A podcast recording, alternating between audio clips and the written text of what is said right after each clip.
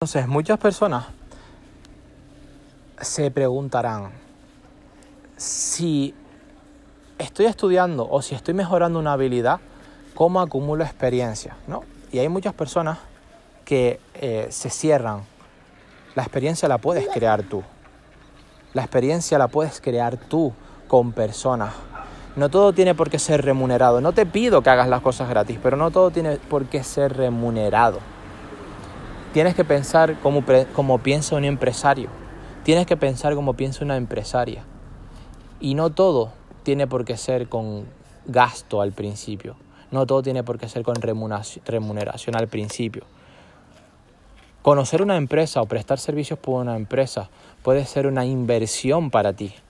¿sí? Pagar un servicio a una persona, 200, 500 dólares, 1000 dólares, 1500 dólares, lo que sea, puede ser una manera ¿sí? de crear una alianza en el futuro, porque tú has invertido.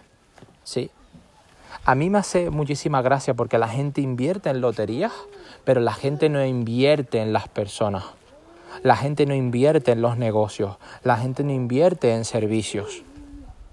La gente no se gasta dinero en las personas. Cuando las personas son lo más importante del mundo, independientemente en el negocio en el que tú estés, independiente, independiente, escúchame, estás en el negocio de las personas. Piénsalo, independiente. Si eres empresario, tienes tus clientes. Y si eres un empleado, si eres un trabajador, tienes también que responder a personas, ¿verdad? Estás en el negocio de las personas.